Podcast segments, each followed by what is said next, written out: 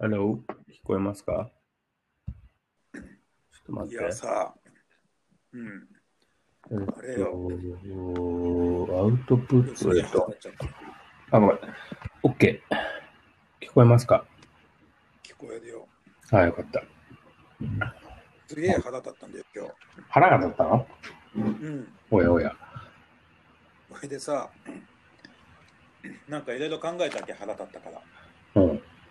な単に愚痴、誰かに愚痴りたいなと思っただけなんだけど。それをレコーディングしして、全世界に公開しようっていう、そうそう。うん変わった趣味をお持ち。あのさ、なんか disturbing な人ってさ、 disturbing って何？うざいとか邪魔、なんか鬱陶しいとかそういうニュアンスであってる？ disturbing、そうなんじゃない？あいつディスタービングだよなっていう。あんまわかんない。聞いたことねえな。そんな、まあでも言うかもね。俺でもさうん。今の俺の気分から言うともう超ディスタービングだなこれっていううん。そういう出来事が今日あってうん。でそっからいろいろ考えちゃったわけよ、うんでこれをねちょっと話したいなと思ってあと意見も聞きたいなと思ってうん。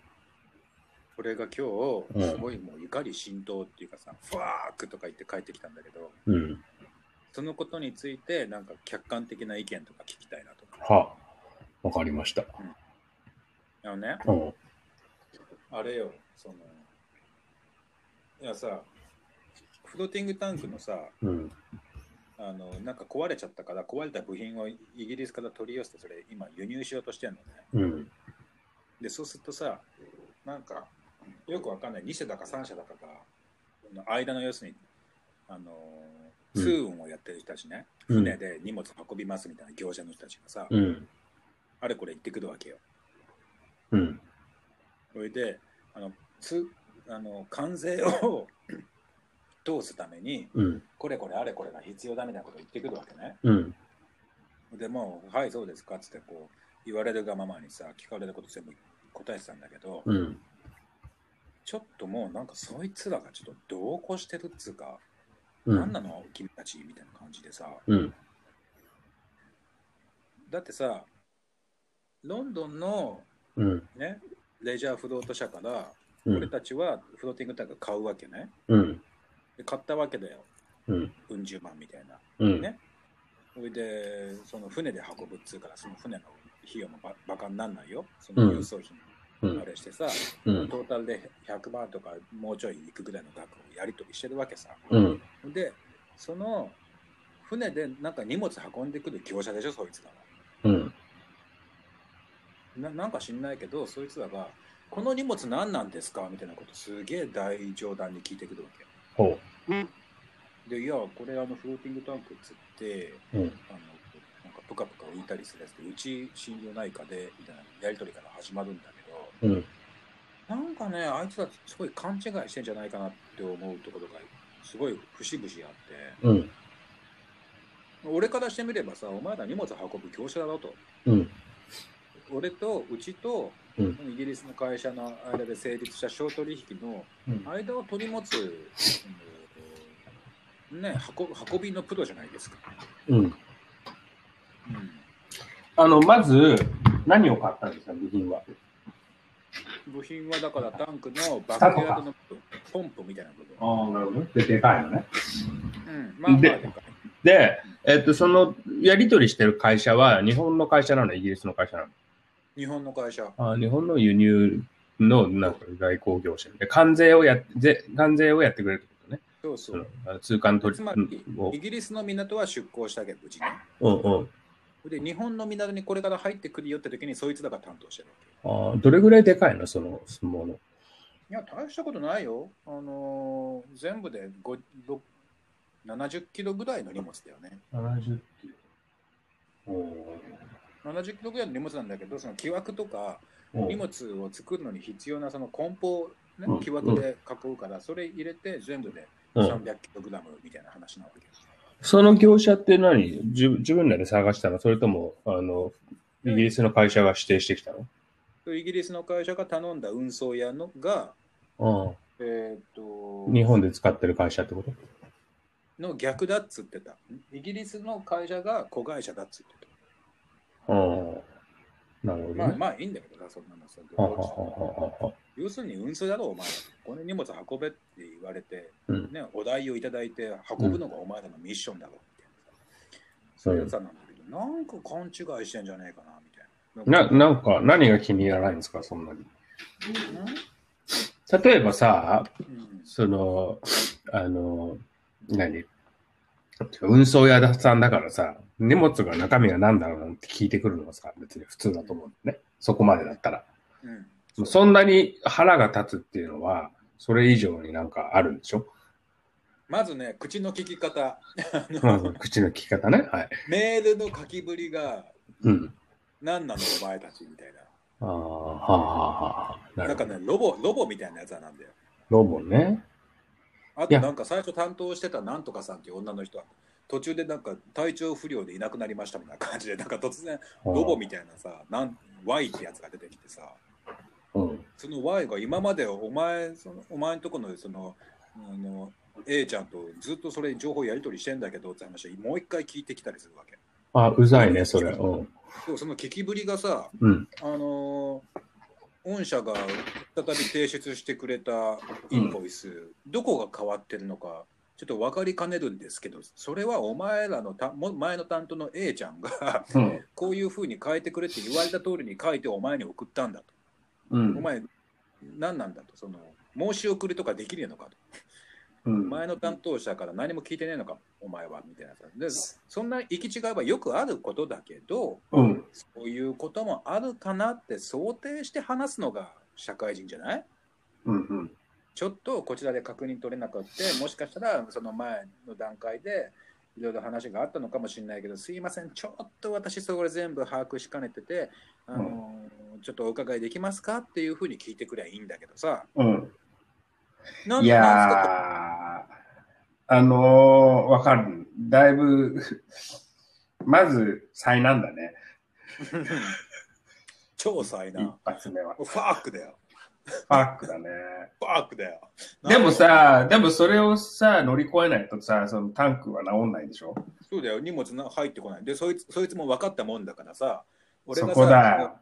それでも冷静にさ、いや、これは御社の A さんからこういう要請があって、あのうん言われるがままに我々の方で用意した書類でございますよ。ああ、だから、あれ、あれなんだよ。うん。あの、やっぱりさ、あの、 abuse してるよね。そのさ、うん通関業者ってさ、そのさ、荷物入れるか入れないか、俺う俺のささじ加減みたいなとこがあるからさ。だからあの本当は分かってないんだよ。そんなのお前らの一存じゃねえよっていう。だけど、なんかうんその幻想をまとって仕事するするわけないあいつがね。俺がうんイエスって言わないと、これ荷物取んないよ、どうするみたいなところから来るわけよ。そうそう。だからさ、あのさ、あの、クラブのさ、うん。あの、あの、ボディーガードっていうかいるじゃん、あの、セキュリティ。うん。あれさ、すげえうぜえんだよ。特にさ、シドニーのやつ超ううざくてさ、あなんなんか、なんか、なんていうの、そういう意地比べみたいなのとかしてくんだよね。そういう話がしたかった。そういうさ、だなんかさ、その、それディスタービングだよね。じゃあまさにそれがね。うんそういう、いるよね、そういうやつね。いる、あのメンタリティ何っていうこと。あのね、せうん やっぱあれじゃない？あの、オーソリティじゃない？あいつだね、オーソリティなんだよ。そもうね、うんなんかオーソリティを重ねきて、なんかこう、自分が弱いも、自分より立場が下だと、うんあ。の見立てたやつに対して、うんなん。か横柄な態度を取ることぐらいしか、この世に生まれてきてね、自分の存在というものを確かめることがない、非常にかわいそうな人たちなの。まあね。そういうことをしないと自分という存在が保てないっていうやつなんだよ。うんうん。じゃあ一回ブチ切れてみればいいじゃん、そいつらに。俺ね、静かに静かに段階的にすごいグラディエーションなのにぶち切れてるよ。う。これ、あのここまでのやりとりの中でもうずっとその、あの 御社のね言ってることを私は変だなと思いながらもずっと対応してきましたよと。うん。でその上でこれですか？みたいなさ。まずはさ、まずはとりあえず、その、ぶタンクの部品を無事にゲットするっていう、とりあえずそこまではあのちゃんとやって、その上でどうやって復習するかをちょっと考えると面白いんじゃないでしょうか。荷物が荷物が来たらもうあいつらなんかどうでもいいよ。だって俺の知らないところで勝手に生きててくれりゃいいんだ。まあ、荷物が来ないんじゃしょうがないから、じゃあとりあえず荷物が来る、来ても、あとはどうでもいいってなるしかないんじゃない？うんまあそれでね、それでね、うん俺ね、帰り道考えたわけ。その細かいディテールの話は省くけどさ、うん。俺がね、帰り道考えたことは、世の中にはこういうディスタービングなやつだっているんだなと。うん。それで、こういうディスタービングなやつだ、つまりその、やらなくてもいいことをやって、誰かに迷惑をかける、誰かにプレッシャーをかけるっていうことぐらいでしか、うん。自分が生きているっていうことを実感できないような、そういうメンタリティーを持った個体っていうのが結構わんさかいて、特に日本では。うん。で、これは、この後人類がどんなに進化しようとも、決して増えも減りもしないんだっていう事実に行き当たったのね。うん。そうだと思うよ。そうなのよ。これはどんなに教育とか IT とか AI とかなんかわかんないけど人類がどんなに進化してもうん。このメンタリティーを持った個体が一定数必ずいるっていう状態は決して変わらないわけ。うん。でね、そう考えるとさ、うんこいつらさ、他人に不愉快な思いをさせることが自分たちのそのレゾンデートなわけでしょ？存在意義なわけよ。うん。ね、あのまあ、あのちょっと今バイアスかかった状態でも言い切るけど、まあうんそういうふうに見えるわけ俺には。うん。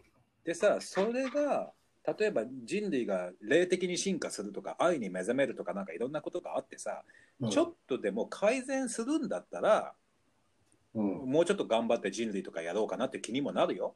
うん。でもなんか論論理的に考えてあうんそうじゃないんだなってことに今日気がついちゃったわけ俺は。なるほどね。うん、これはこいつらは増えも減りもしない。減ったりしたら逆にその社会が立ち行かないみたいな。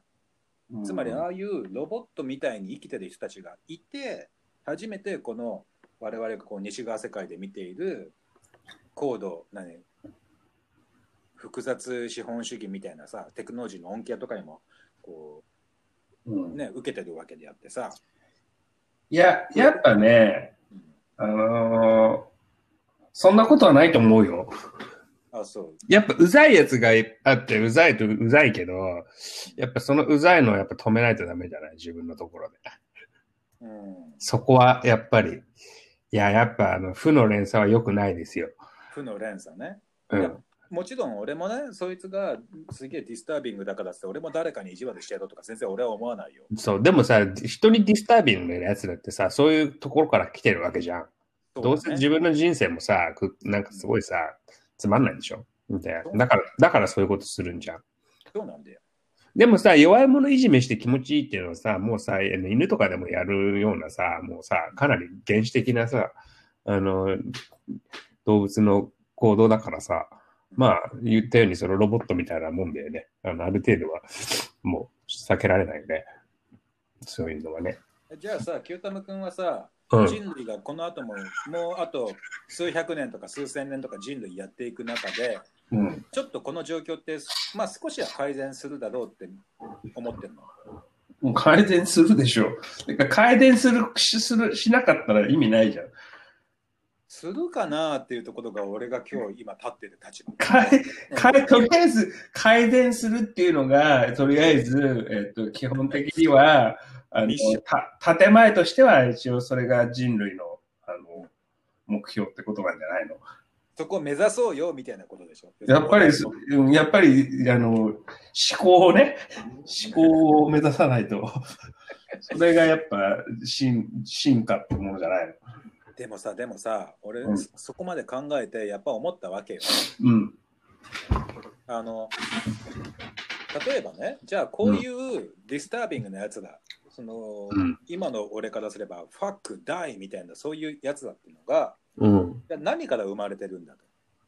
じゃあこれは、じゃあ教育か、けあの格差とか教育とか、なんかそういうところから、つまり愛されることなく育ってきちゃったので、こうなっちゃいましたっていうことなんだったとすればだよ。うん。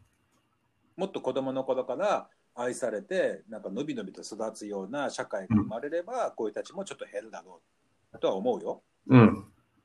だけど、だけど、そんなことってあるかなっていうことなんだよね。つまりさ、うん。俺が今日自転車乗って考えたのは、うん。あいつら何なんだと、あいつら底辺かと。あいつら、要するに脳に栄養が行き渡らなかったあの底辺のやつだかなと思ったけど、いや違うと。うん。おそらく working class にも middle class にもエスタブリッシュメントのクラスにもこういう程度のバカっていうのは正しい比率で一定数いるんだろうなって思ったわけよ。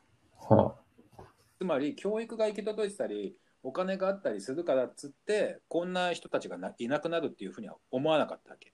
うんうん。お金持ちにも貧乏人にもバカにも利口にもどの階層にも一定数こういうディスタービングなバカっていうのが必ず出てくるんだろうなと思ったわけよ。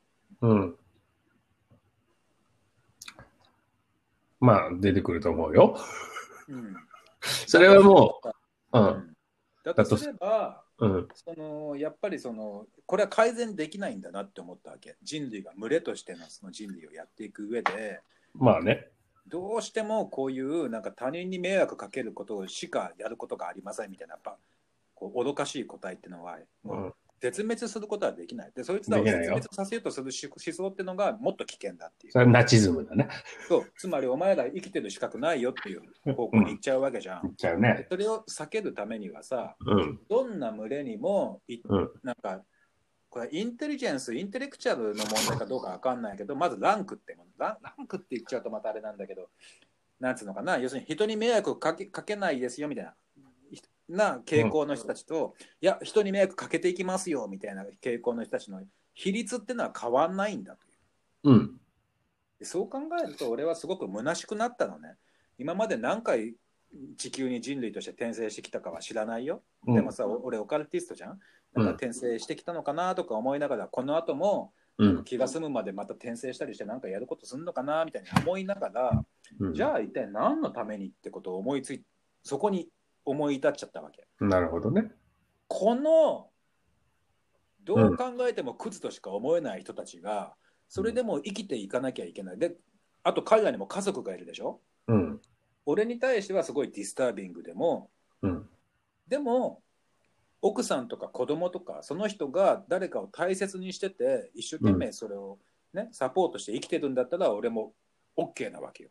うん。それは単に俺のとこに幸せが来ただけでみんな総体としては誰かのために良かれと思って生きてるってことじゃんみたいな。うん。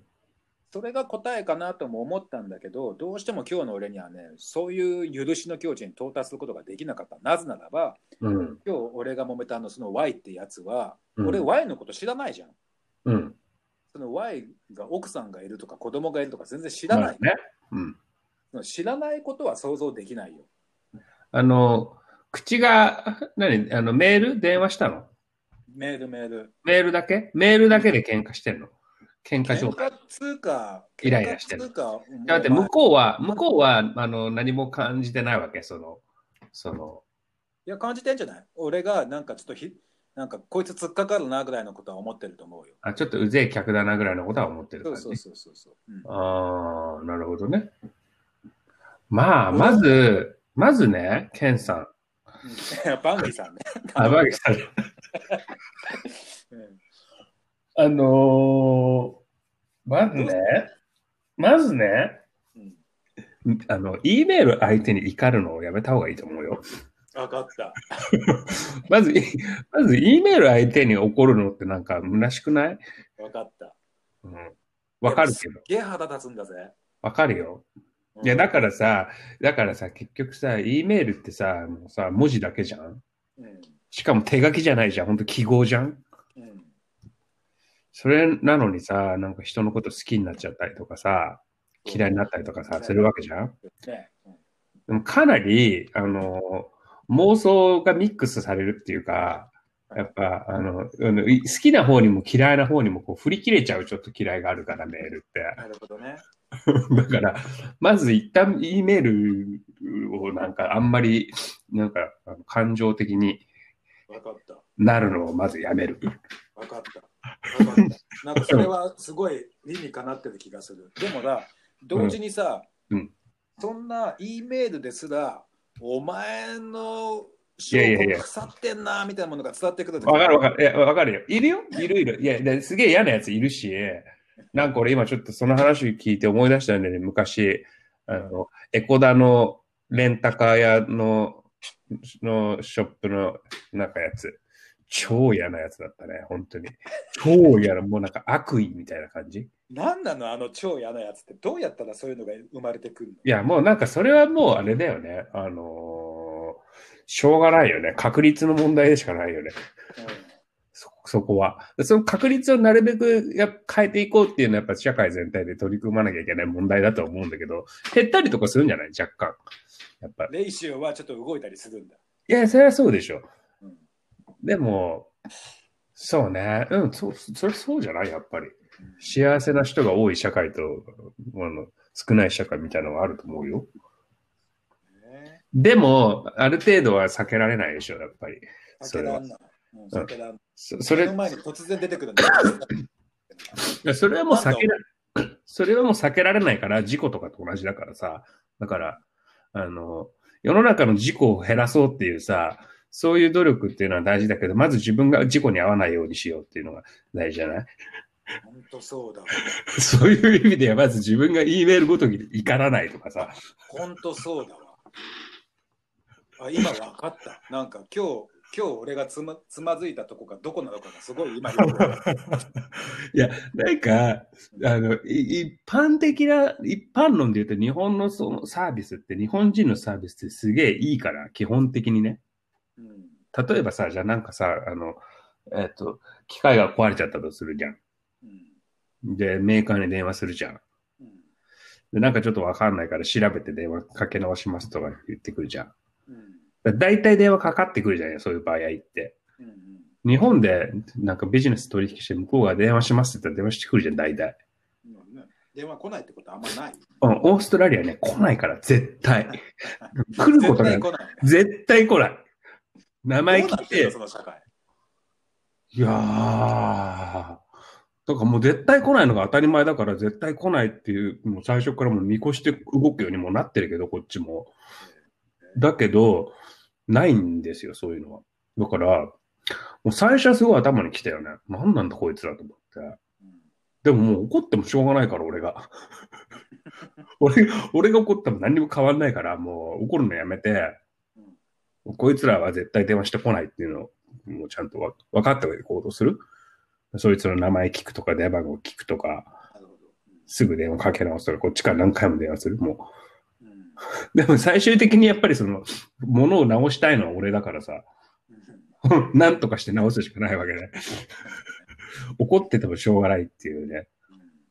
うんまあ、まあ、今も俺も結局荷物届かなかったらしょうがないから、うん。だから、てめえお前ふざけんなみたいなことは書かないよ、メールには。うんうんでもさ、まあ、うんじゃあ今回のことはこれでいいとしようよと。ね荷物が届けば俺はそれでいいよと。うん。うん。だけど人類全体としてはどういう指針を持つべきなんだろうかっていうね、うん。このことに対して。そうさ、ディスタービングなやつなんかさ、お前のそのちょっと言い方ちょっとディスタービングだよねって指摘しないとそいつら分かんないし、あと指摘してやる義理もないじゃん。うん。お前がどんな風に生きての？たれしのうが俺には関係ねえって話なんだからさ。いやー、これが解決できたら、もう、世の中の、自殺とかだいぶ減るんじゃない？みんなこの問題でそんなに何？いやー、そうでしょ。ほぼ、ほぼそうじゃないだってみんな。結局だってさ、そのさ、人をいじめたいとかさ、うん人をこう、人をこう、おと、おとしめて喜びを感じるみたいなさ、サディスティックなさ、うんそのさ、あれって、あるよね。さっきも言ったけど、犬とかだってあるじゃん。うんいや会社とかの、あれじゃない？社会人の悩みなんてほとんど、まあまあ仕事。仕事の悩みなんてほとんど人間関係の悩みでしょ、言ってみりゃ。つまりイコールいじめの問題だよね。とかそういうのだと思うよ。そう、誰が。会社なんていじめとかばっかりでしょ。基本的に。そそんな通運会社なんてさ、いやこんなこと言っちゃいけないんだけど、いけないんだけど、う。うん。でもさ、別にやりたくてやってるわけじゃないでしょ。まあ、その人の俺荷、物運びたいとか言って通運会社やったやつなんかあんまいないと思うわけよ。まあね、どういう気持ちで仕事してるのか知らないけど、そいつが。まあでも、さ就職したら、ね、荷物運ぶ会社でしたみたいなところで。まあ、とりあえず、ひ楽しく仕事してる人は客を不愉快にさせてないからさ、基本的に。楽しく仕事してない。そうですね。どう考えたって。だからさ、船で荷物運ぶって仕事は基本的に多分楽しくないんだよ。どこにも楽しさが見出せない多分職業なんじゃない？うーん、どうなんだろうね。こん今回の通関手続き面白かったみたいなやりがいとかないんじゃないの？あいつは。うーん。俺の、あの、おじさんは、えーっと、船の、船乗ってたよ。え貨物船で、いろいろ世界中行って、なんか半年ぐらい帰ってこないみたいな。えじゃないその通関手続きとかやる仕事通関って船の船長だから、行ったり来たりしてる、船長、行ったり来たりするだけ、貨物船の船長。うんうんうん。そう。だけどまあ、通関とかそういうことはやんないだろうけど、でもまあさ、その同じ船、長はさ、楽しいと思うよ、そりゃ。海の男じゃん。船長はそりゃ楽しいさ。うん、まあね、船長とその、あの、通関の、あの、まあ、全然内容は違うけど、でも同じ業界じゃん？まあね、同じ業界だよね。うん。多分港でなんか、同じ食堂で飯食ったりしてるだろうね。うん。うんいや、そういう、なんていうの、その、まあでもそんなこと言ったら究極的には世の中の仕事なんてさ、ほとんどが人間がやらなくてもいい仕事じゃん。船長だって人間がやらなくていい仕事じゃん。本来は。まあ、なんかだからそういうさ、あの、なんていうのかな、仕組み、システム自体がさ、その、あの、必要だからさ、そういうものをさ、そういう仕事があるんだけどさ、そこにそういうシステムの、こう、負荷がかかってるっていうかさ、なんかこう、部品として、こう、当てがわれてる人間の負荷が高すぎて、中からこう、こう不協和音を発しててさ、うんなんかそのシステム全体にかかってるストレスのレベルがすごいこう、高いよね。そのとばっちり下ってんのが今の俺でしょ？だって、友達がもうだからいろんなところで来てて、やっぱそれがか悪いカルマになってるよね。うんバッドカルマってのはこのことだよね。あるあるある。もうやめようよって話じゃん。これいやめようぜっていう。いやだ、それやめられないんだよね。それはなんでやめられないかっていうとさ、うん。つまりね、うん。人間を群れとして見たときにさ、うん。なんつうのかな、俺ね、ちょっとここのことをなうかつにポッドキャストとかで言語化していいのかどうかわかんないけど、うん。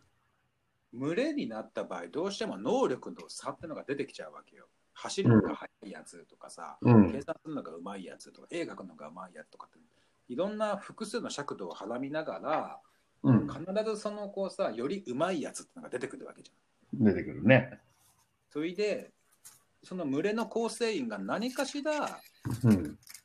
その、なんつうのかな、どの個体もうん。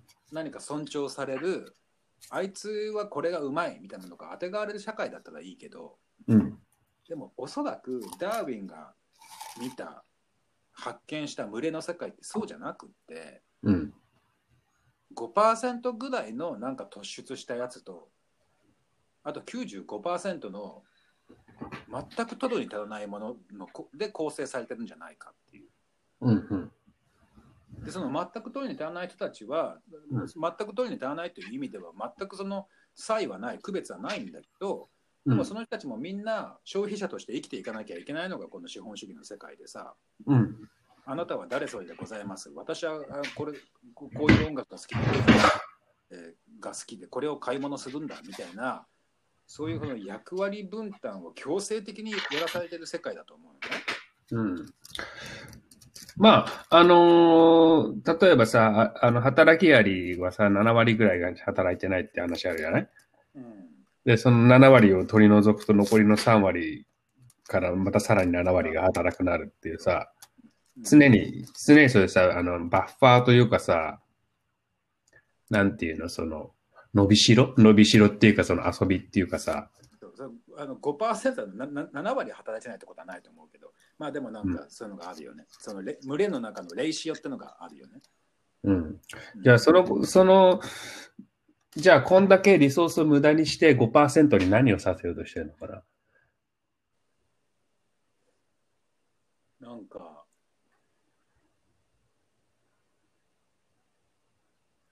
鮮やかなこと。だよね。ワオみたいなこと。まあ、あの、なんか、あの、そうね。まあ、とてつもない、とてつもない、あの、ミュージシャンとかね。うん。今日もさ、YouTube で見てたじゃん。あのタルちゃんとかすげえじゃん。タル、タルちゃんね。タルちゃんすげえなやつだけど、あんなのさ、世界中でベース弾いてる人がいて何百万人いるんだって話だよ。そうだね。何百万人がベース弾いてる中で、うんタルちゃんがいるわけだよ。そうだね。タルちゃんは5%の5%、さらに5%ぐらいだろうね。ジェフ・ベックのバンドで弾いてましたっつうけだから、もうすげえ、もう能力とかじゃない、もう運もすべて込んだ上での、うん。あらゆるその膨大なリソースを無駄にしながらの精髄がタルちゃんだよね。そうだね。でさ、うんタルちゃんが演奏してるの YouTube で見て、ワオっていうのはさ、それはタルもハッピーだし、俺たちもハッピーじゃん？うん。だけどその背景にはさ、うん。タルでも何でもないベース弾きっていうのがめちゃくちゃいっぱいいて、まあね。でそいつらがいどんな風に生きていようが死んでいようが、はっきりでどうでも分かんないわけじゃん。知らないじゃん、俺たち。まあね。で、俺たちもタルちゃんすげえななんて思いながらも、うん。また別の局面では、そのうぞうむぞうの一員だったりするわけじゃん。うん、そうだね。でこんな中で、うん。なんかこう心を清く保つっていうかさ、前向きに保って生きていくのって結構大変だなと思ったわけよ。なんか悟りに近づいてる？たとえ、いやそりゃいじけるよみたいなさ。あいじけてんの？いやな、そのいじけるやつらの気持ちも分かるっていうこと？うん。あと、俺もいじけてもいいのかなって今日思った。つまり今まで、うん。いや、いじけ、俺はいじけないぞっていうふうに自分を律して生きてきたんだけど、うん。でもそれってなんか根拠あったかなってちょっと揺らいでんのね。だってさ、うん。だってあのさ、運送屋のさ、あのひねくれた根性で生きてるやつがいてさ、そいつにうんも子供や家族がいて、誰かにとっては大切な人で、なんか愛とかやってるわけでしょ？そうだね。ほいてさ、うん。だったらさ、じゃあいいじゃんっていうな俺俺が別にそんなそんなストリクトにやんなくてもよくね？みたいな。うん。まあ、いでもね、まあ、そそんなふうには思わない。これはまあある種のこう思考実験というかさ、まあ、ストイックトにやらなくていいってどういうこと？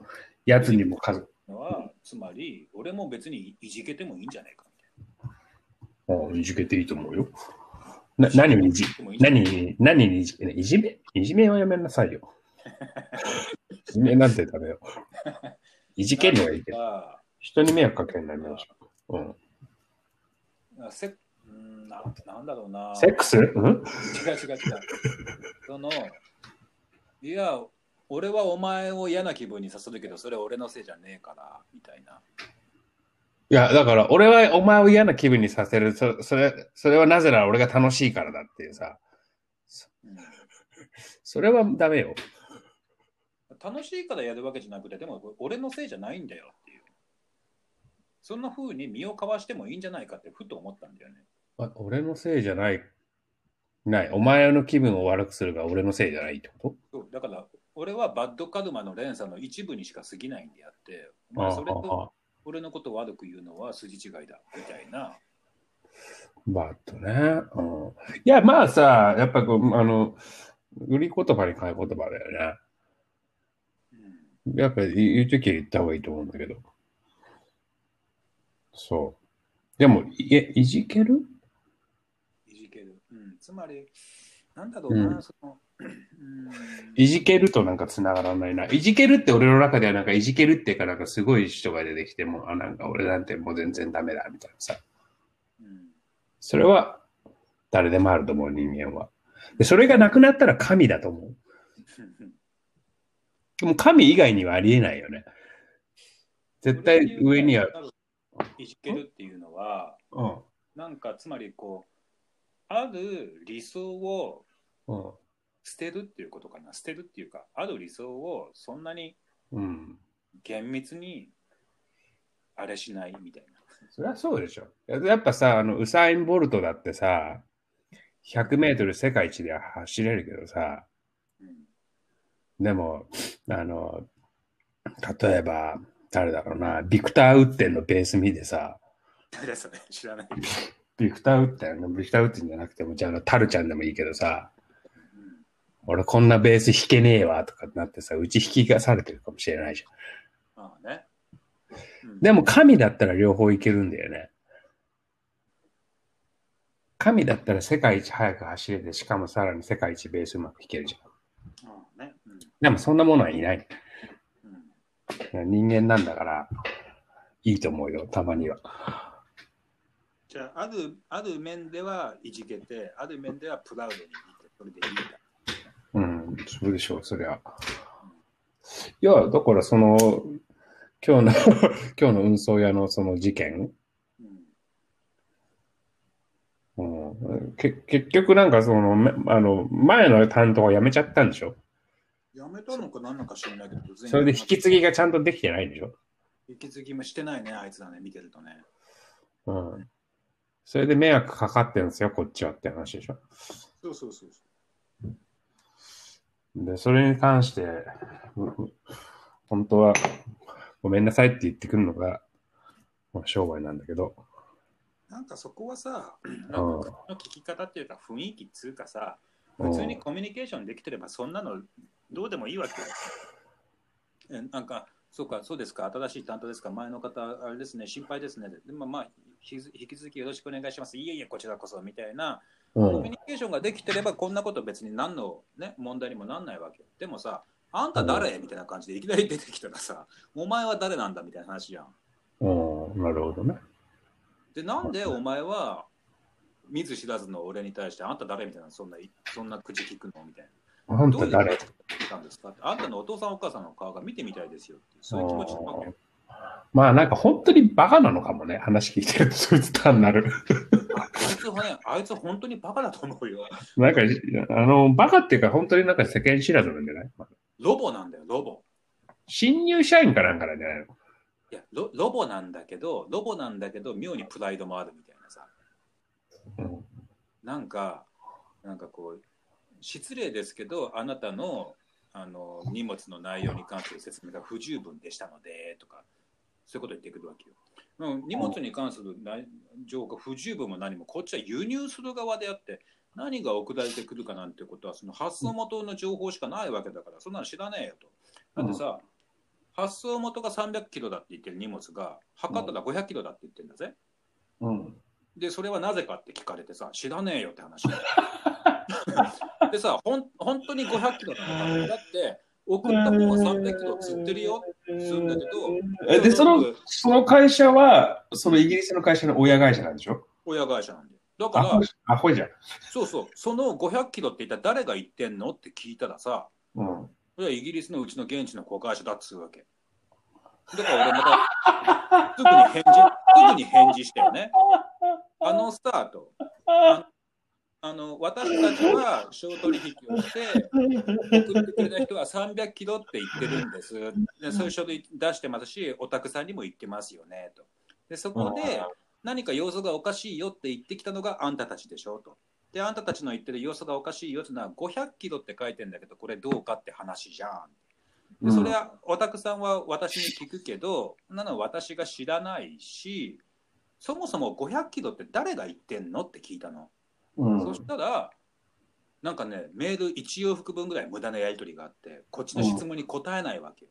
いや、なんとか条約でこういうふうに法律が決まってて、うんぬんかんぬんとか。いや、それはまあ分かった。分かったけど、ああなたの言ってることは、つまりイギリスの港を出るときに、なんか港湾当局かなんかが測って、紙に500キロって誰かが書いたってことなのねって念越ししたら、でそれは向こうのその自分とこの子会社が、えーそこの担当になってで俺もすぐに返事したよね。私たちは困惑しておりますと。あなた方があの、荷物の内容が我々は300キロだと思ってる荷物500キロだと言い張ってその件について我々に忙しいのにあれを出せこれを出せって逐一言ってきて引き継ぎもできない中であんたらがガーガー言ってるのを私たちはこうやってちゃんと対応してるんだけど聞いてみれば何なのとその500キロって言ってるのはあんたの子会社でしょと。あんたのとこの子会社が500キロだって言ってそれは釣り妻が合わないからっつって追加費用が必要だから金額は分からないけどお宅さんが払うって保証しろってあんたそれをそういうこと言ってんですよ。我々は困惑しております。っていう返事をしたのね。うん。当たり前じゃん、ふざけんなってうん話。うんうんうんでもそいつロボだから、なんかねう、ん取り繕うわけよ、なんかね。うん。いや、もうそいつに話してても意味ないからさ、それ今どういう状況なのそれ？いやそいつがどういうポジションのやつだから知らないよ社長なのかも新入社員なのかも分かんない中でそいつロボみたいな受け答えしてるだけだから。ん。ロボみたいなっつっても失礼なロボね。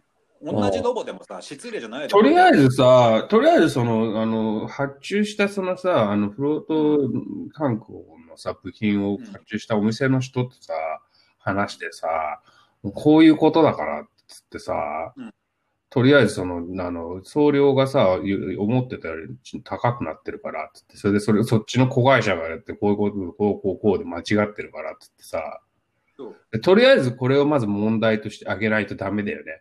それで、まあうんあの、この二社間でね。だってか、売った人と買った人と間のこの、これがバカなわけじゃん、こいつらが。で、イギリスの会社がバカなのか、日本の会社のバカなのかわからないけど、とりあえず多分どっちもバカだと思うんだよね。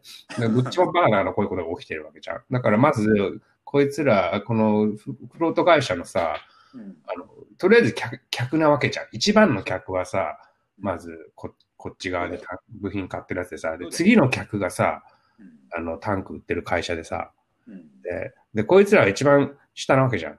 うんどこで、どうでもいいわけじゃん。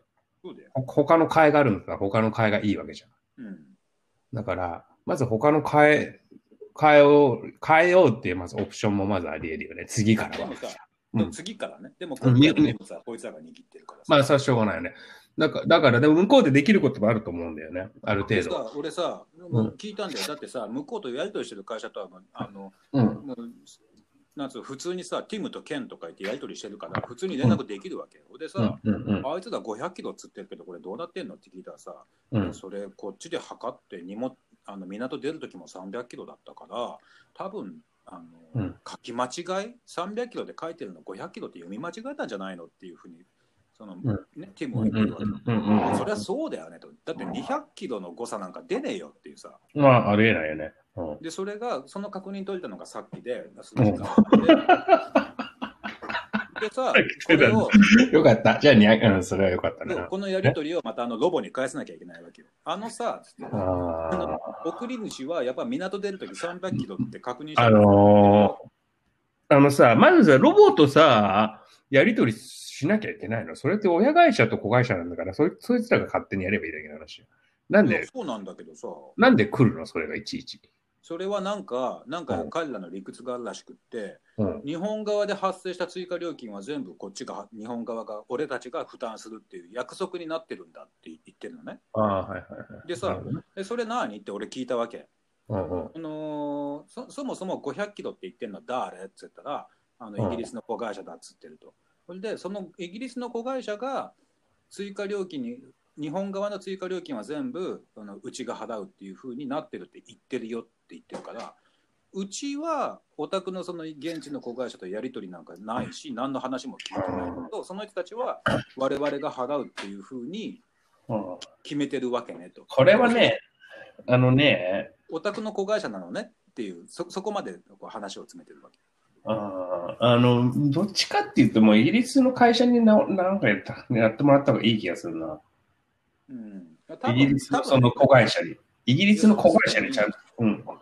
俺が予測するにさ、うん。すいません、500キロって書いたけど、間違いで300キロでしたっていうことになると思うのよ。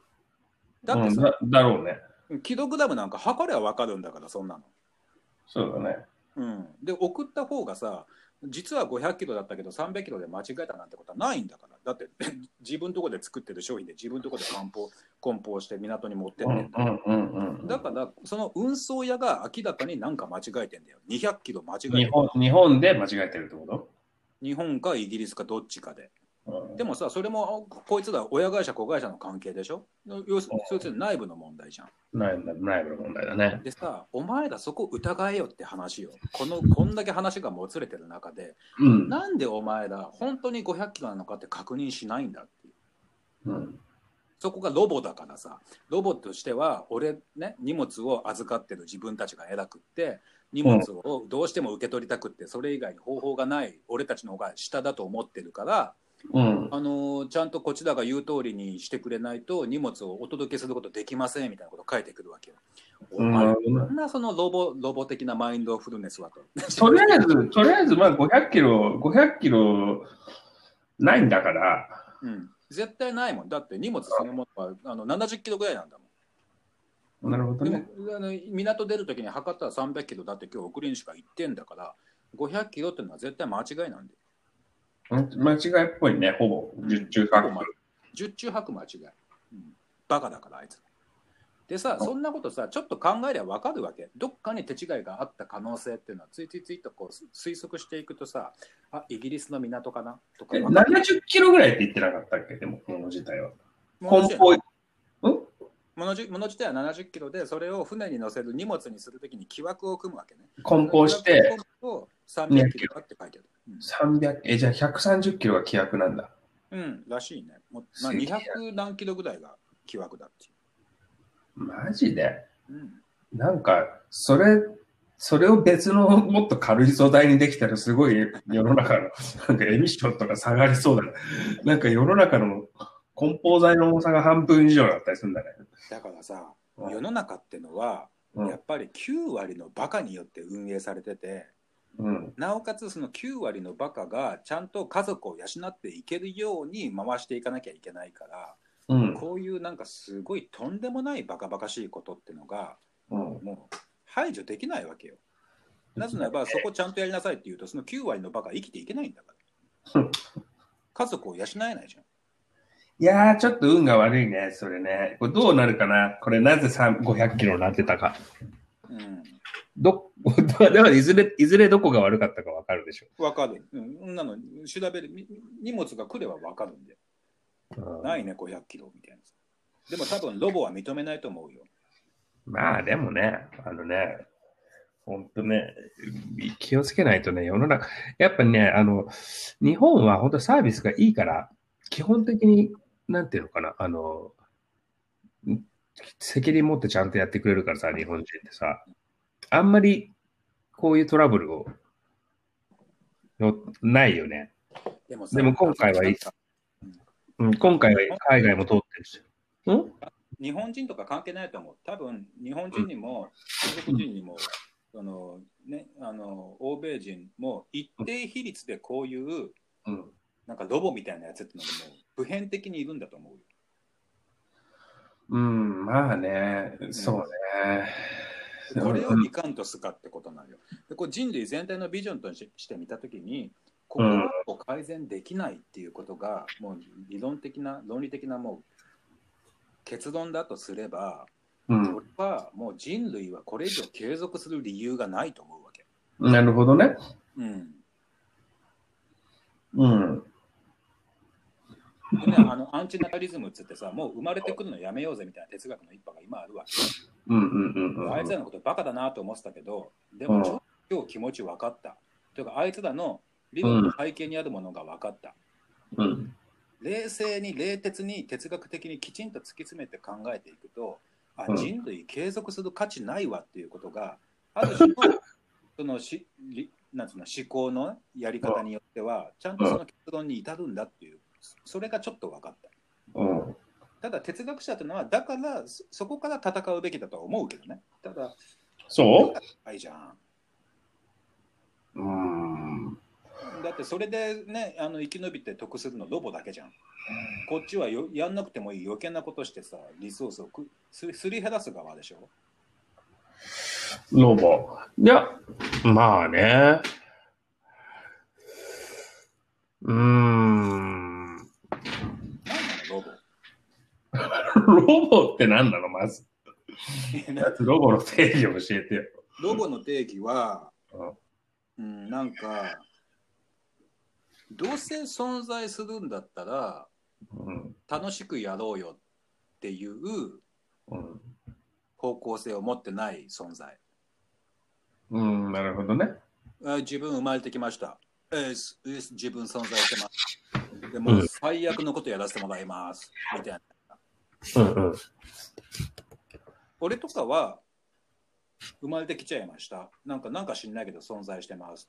このことに関して私は別に意見がないというか生まれてこようと思ってきたわけじゃないけどまあなんか成り行きでこうなってるわけだからこれに関していいも悪いも自分は価値判断はしないでも、うん。今とりあえず存在しちゃってるんでまあせめて存在してる間はまあみんなとよろしくやりたいですっていううん。これが俺の思う人間で自分生まれてきたけど意味わかんないからなんかもう本当にもうめあのあんたのことを不愉快にさせていただきますみたいな自分やることそれしかないしやったところで別になんてことはないから、とにかくお前のことを不機嫌にさせてやるみたいなそういう存在がロボ、なるほどね。うん、まあでも、やっぱりこれは前も話したかもしれないけど、グレイフェイスの呪いでしょ。グレイフェイスの呪いだと思プリンシピア・ディスコーディア。う、うん、このことを言ってるんだなって思ったまあ、それならずっと分かってたことじゃない？分かってることなんだけどね。でも、あともう一つ考えたのはさ、うん俺にとってはそんなグレイフェイスみたいなやつなんだけど、うん。お家帰ると奥さんがいたり子供いたりして、わーとかやってるじゃん、きっと。うんまあそ、その、やってないとは限らないわけだから。うん。だとすれば、やっぱり人類は群れとしてさ、うん。このように生きるべきだとか、こんな方向行こうぜとか、こういう未来は素敵だからやってみようよみたいな、そういう希望を持つことって、もう不可能なんじゃないのと思ったわけ。なるほど。だってどんなに愛にあふれたそのいいパパとかさ、うん。なんかどんな人もその人が存在している価値があるっていうか、なんかこの宇宙に存在している喜びがどんな人にもあるんだって思った時にだよ。うん。その上で、うんこんななんか300キロだっつってのに500キロだみたいなことでさ、俺をなんか不愉快にさせるようなことだって人間はするわけだよ。俺だってするんだろうね、きっとね。おなるほどね。互いにさ。じゃあ、うんこの状況で、どうしたら愉快になれるかもう一度だけ考えてみたら。わかった。そそれでも、この状況を愉快にできるのは君しかいないんだ。わかった。それをできるかどうか考えてみて、うんでそれでももうできなかったら、うん諦めて死んでもいいんじゃないかな。わかった。俺もグレーフェイスになればいいんだね、その時は。諦めて。もうだからグレーフェイスになりかけてるから今。そうなのよ。そうなのよ。グレーフェイスになりかけてんの。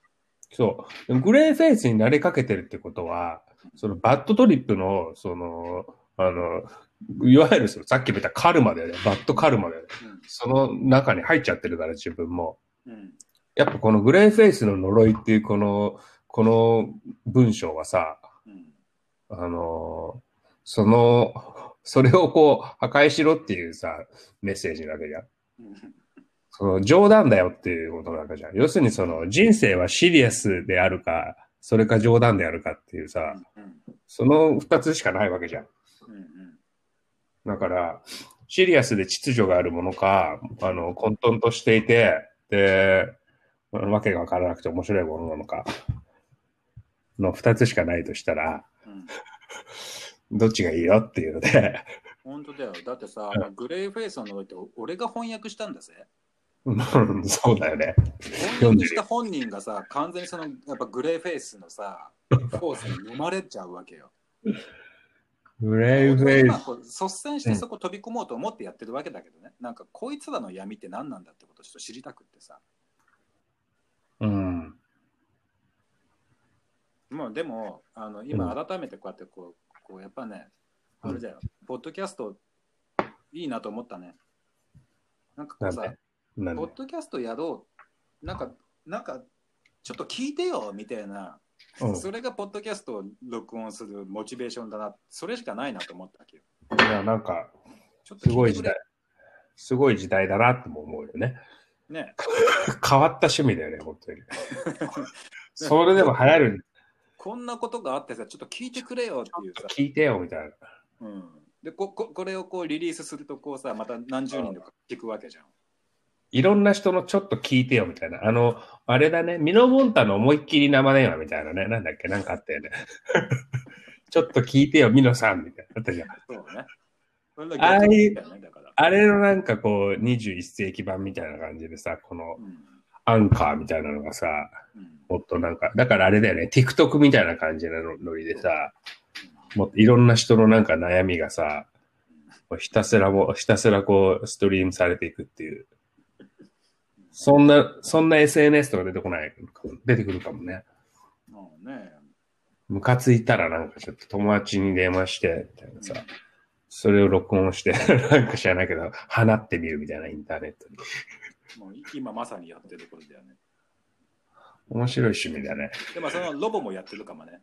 ちょっと聞いてくれみたいなさ。ちょうどロロボも同じタイミングで今夜ポッドキャストを撮ってるかもしれない。もうかもしれないよね。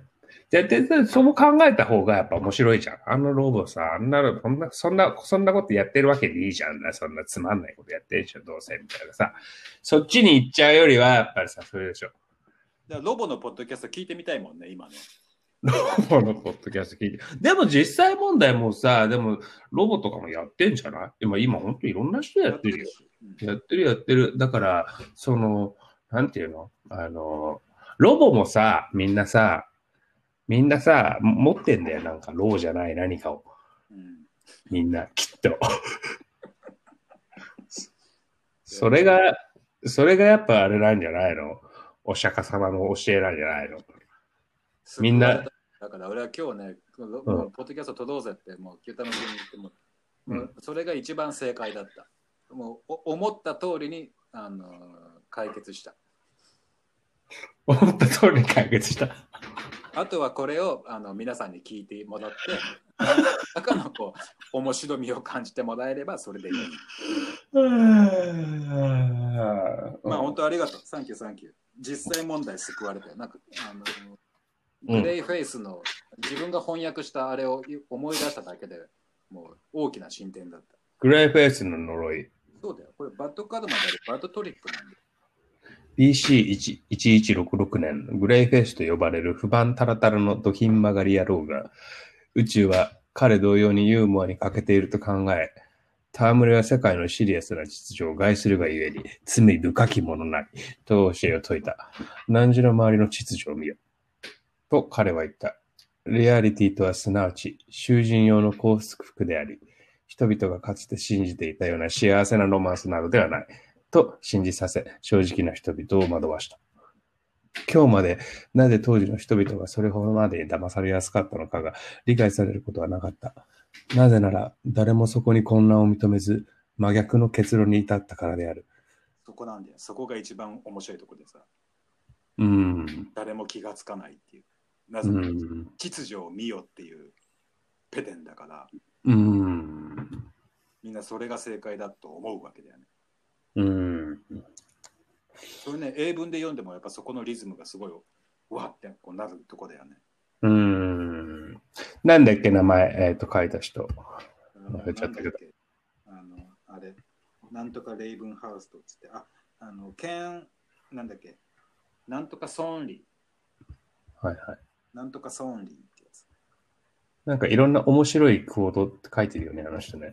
そうなんだよ。なんかね、短文が面白いよね、こいつね。うん。えー、ここの人と一緒にやったの、アントン・ウィルソンが。ソンリーともう一人、なんとかグレッグヒルってやつが二人でディスコディアンっていうのを作って、うん。で、アントン・ウィルソンがそれを評価したのね。ああいいじゃん、それはいはいはい。これで仲間になった。仲間になってるよね。うんうん。ん、なるほど。まあ、あーまあ、本当でも、あの、昔から、すごく昔からあることなんだろうね。昔こういう。これあるんだろうな。まあでもヒッピーの人たちでしょ？でもこれ書いたの、要するに。これ書いたのはね。うんうん。ヒッピーね。まあでもヒッピー、これまあでもあれじゃない？まさにこれこれからなのか。これがはじ、あれじゃない？もうちょっとこう具体化していくっていうかさ、具現化していくっていうかさ、なんかやっぱりちょっとヒッピー来てない？また。俺だけかもしれないけど。していく方向にしていかないとつまんないよね。だってさ、なんか、うん、ヒッピー的なるものってなんかどんどんもうなんか押し寄せてるよね。うんでもさ、このさ、うん。 jokey な感じ。え今、その、ただグレタちゃんとかさ、環境問題ってすごいシリアスじゃん。うん。でもさ、なんかこう、ケリー・ソーンリーとかグレッグのそのディスコーディアンとかってさ、要するに世界はジョークだ。だからシリアスになるなってこと言ってるわけで、なんか、うんうんうん。グレタが聞いたらちょっと怒りそうなさ。そうね。でもグレタだって、ね、あの、彼女が全て正しいわけじゃないからね。うん。うん。その、か彼女は環境問題のに真剣で彼女の話を聞く人がたくさんいるけれども、彼女が、その、シリアスに。うん、まあなんかその、なんていうのかな。まあ彼女はやっぱそのシリアスになれないようなこうトピックを扱ってるから、シリアスにならざるを得ないようなトピックを扱ってるからさ、笑ってられないっていうのはあるんだろうけど。でもまあ笑うんじゃない？あの人も。あグレタは結構ね、面白いやつだと思うけどね、顔見てると。顔見てるとね。うんあいつは自分のシリアスさに絶望してないっていうかさ、うん。今日の今日の俺は多分自分のシリアスさに絶望しちゃしてたんだよな。ああ、なるほどな。許されない、こんなことは。腹うんうん立たしい。うんうんうん。いやいや、そういう意味でグレタちゃんはすげえ怒ってると思うよ。うん怒ってるけど、でも、その、なんていうのかな。彼女でもさ、そあの、あんまりその、なんていうのかな。あの、怒ってるけれども、なんていうんだろう。それでもあの人って、その、暴力のエネルギーにはうんな、な、は出してないよね。少なくとも彼女からは感じないよね。うんでもまあちょっと環境保護運動家とか、ちょっとバイオレンスの方向行行きがちだよね、割と。シリアスどんな社会運動もね、あのーそういう、うん要するに社会運動って数の問題じゃん。そのうん。10人、100人とかのレベルでは話にもなんないわけ。でもそれが1000人、万人、うん十万人ってなってきて、ようやく社会問題化するわけじゃん。うんうん。で、そうすると、さっきの群れの中のパーセンテージって問題が出てきて、うん。何十万、何百万って人が動くムーブメントは必ずうん。一定数のグレーフェイスを含むことになるんだよ。うん。宿命なの。で、これをどうするかっていうことなんだよね。うん。どんな正しい理念、あるいはどんなグレタが言ってるような、もうそれ最高だなみたいなビジョンも、それを実際にムーブメントとして担う人たちのうん何十万、何百万っていう人たちは、グレーフェイスみたいなやつなんだ。これ避けることできない。うん。なんかでもさ、グレーフェイスってさ、その、あの、 permanent グレーフェイスじゃなくて、ちょっとカジュアルグレーフェイスみたいなさ、まあ、あるみんな時期そうだみたいなね。みんな、みんなグレーフェイスな一面はあるわけでさ、うん、それは行ったり来たりとかしてるわけじゃん。そうね。そう。だから、その時グレーフェイスにあったからっつって、そのグレーフェイスを痛めつけたりとかさ、あそうね。それもグレーフェイスっぽいもんね。そうそうそうそう。うんそれもあれじゃん。だから、グレーフェイスいたら、じゃあちょっとあグレーフェイスだな。ちょっとちょっとシリアスになってんな、あいつみたいな。うん、なるほど。やっやっぱだからあれ、笑かそうみたいなさ、そう。大阪行けばいいね。なるほどね。大阪の人かとかどうなの？だって大阪人ってなんか笑わせなきゃいけないみたいなのがあるんでしょ。わ笑わせなきゃいけないという掟を追ってるのがあの人たちだからね。なんかすごいそれが PTSD になったりしてるらしいけど。そうなんだ。え、でもすごいいい、なんか、いい秩序じゃない、すごいよね。なんか秩序を乱そうっていう秩序っていうかさ、うんちょっとその、常に笑かしていこうっていうね。その態度ってすごいなんか大事だと思うんだよね。うんでも、なんか、でも大阪のね、俺全然知り合いないしさ、大阪のこと知らないんだけどさ、実はさ、全く。シドニーにはそういうのないの？常に笑かそうみたいな。一軍。ない、ないよね。ない。うん大阪みたいなの特殊でしょ、なんか。いや、なんかギャグを言わなきゃいけないみたいな。うんなんかだからあるけどね、引っこに、引っこになまりとか言ってさ、イギリスの方でさ、うん。なんか常になんかライム、なんか意味も含めたライム、ライムみたいなのをしていくみたいなさ、うんなんか変な喋り方する人たちとかいるよね。うんうん大阪の、そうでしょ？コメディってすごい大切な文化だね、そう考えると。あのイギリスとかさ。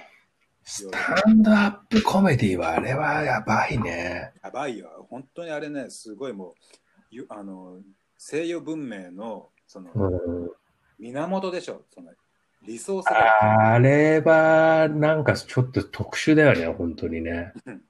あのーあのさ、む自分の子供がさ、うんあの、今9歳なんだけどさ、うんやっぱスウェアワードすごい言いたいのよ。うんファックとかさ、うんもう言いたいんだけどさ、ダメなんだよね、言っちゃう。学校とかで言うとさ、あんまり学校でそういうこと言ってるけど、退学とかになっちゃうわけ。うんやばいね。やばい。すげえ社会的に超やばいんだけどさ、でもみんな使ってんじゃん、大人。うん英語とかでも使ってる、映画とかでも使ってるから、使いたいわけよ。だけど使えないっていう、そういうフラストレーションがあるんだけどさ、教えてあげたのね。あの、二つだけ、あの、人前でスウェアしても怒られない仕事があるっつって。うん一つはラッパ あとスタンダップコメディ。ー。あとはもう一個はスタンダップコメディ。この二つはテレビでファック言っても OK だっつって。で、そしたらあいつ何お俺それやりたいかもとか。うん、ヒップホップの話だよ。ちょっとヒどっちかっていうとスタンダップコメディよりはヒップホップのがいいみたいうんな。ラップの方が楽。えでも、あの、スタンダップコメディはやっぱ見見るのは好きだけどね。ーでもあのスタンダップコメディ面白いよね。いろんな人がやってんじゃん。東洋人の人、女の人。いろんな人やってるね。中国人のやつ面白かったよね、ネットフリックスの。面白かったあれ。あいつも面白いよね。日本人もいるよね、今ね。あの、あの、カナダでやってるあの女の子。うんあれね。なんだっけ、名前。瞳とかなんか忘れちゃったけど。とかそれだけどなんかこう、いるよね、面白いやつ。いる。あいつ面白いよね。何人か出てきてるけど、あれ、日本のさ、あの、日本にスタンドアップコメディって、ああいうの成立しないよね。いや、成立するでしょ。というのはさ、うん。英語でやれば成立するのかな？英語でやれば成立するんだと思う。つまりね、うん俺。が最近思うのは、うん。日本人って笑い、すっごい無駄に笑ってんの、よく観察すると。無駄におかしくもな笑んともないところで、ただもう記号として笑ってるみたいなことがすごい日常の会話の中に溢れてる。ああ、それさ、あの、あれだよね。記号として謝る人もいるよね。そうそうそうそう。いつも謝ってる人。いつも謝ってる子いたら、ごめんね、ごめんねって言ってそうそうそうそうそれと同じでさ、うん。別に笑うとこでも何でもないのに笑ってるっていうことが当たり前になりすぎてんの。ははははどうもおはようございます。ああの私、あの、それ、あの、書類やっときましたから、キモいわ。いや、本当ね、冷静な目で見ると完全にクレイジーなんだよ。で、その結果何が起きてるかっていうと、日本人は面白くて笑うっていうことを完全に忘れちゃってんの。うーん。その本能が壊れかけてきてんのよ、日本語圏の人たち。やばいじゃん。うん、スタンダップコメディは成立しないと思う。あれはさ、面白くってしか笑わないからさ。だってさ、記号として笑いの応酬やろうと思うと、コメディアンがこういうこと言ったからここ笑うとこなんだ、はははっていう、そういうコミュニケーションやろうとするとさ、うんスタンダップコメディが扱うテーマってやばすぎるのね。その人種差別とかさ、うん そういうこうさ、笑っていいのかどうか分かんないようなことをギリギリをやって笑うわけじゃん。笑うね。あれは今の日本人には不可能なの。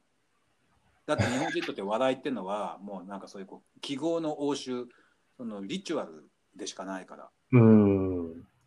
あのー、スタンドアップコメディのさ、あのー、テーマの一つになるなるのがさ、あの、特になりやすいのが、まあ、そういう人種差別とかもあるけど、俺が見てて、一番面白いのはやっぱ宗教と神だよね。うん宗教と神をすげえめちゃめちゃにややるじゃん、あの人たち。うんそこまでやるかっていうぐらいやるじゃん、あの人たち。そそれぐらいやっぱさ、そのリアリティとしてさ、宗教とさ、あの、あの神、神のさ、その、あの、秩序みたいなものに、すごいなんかこう、が基準になってるからさ、西洋の社会の。うんそこをまず一個いくよね。それ日本人ちょっとわかりにくいよね。面白いけどね。でもなんかその、神をディスるじゃん。神をディスるっていうさ、なんかそういうなんか漫才とか日本人にあんまその感覚ないよね。だって天皇をディスる漫才とかないもんだ。天皇ディスっても面白いと思わないんじゃない？だから面白くないんですそのそのどこが笑うとこなんかわかんない。うん、そうなんだよね。面白くディスれないっていう。でもさ、うんあいつらさ、そのキリスト教圏の人たちは、それでも神をディスって話題を生み出してんだから、うん。学べよってことだよね。あのできるんだから、そんなのっていう。いやー、でも、スタンドアップコメディってやっぱでもさ、西洋人でもあれ見てて多分ね、あの不快で見れないって人いっぱいいると思うよ。それは、それはいると思うよ。でもそれをなんかこう、そういうことがあっても、それを、それで、それとして放っておくっていうかいいみたいなさ、もうなんか、まあしょうがないからもうもう感知しないみたいなさ、そういう、なんか日本だとほっといてくれないよね、多分。うん。そういうのを。やっちゃうと。うん。いや、なんか、まず、その、ドラッグのネタとかもだってできないでしょ。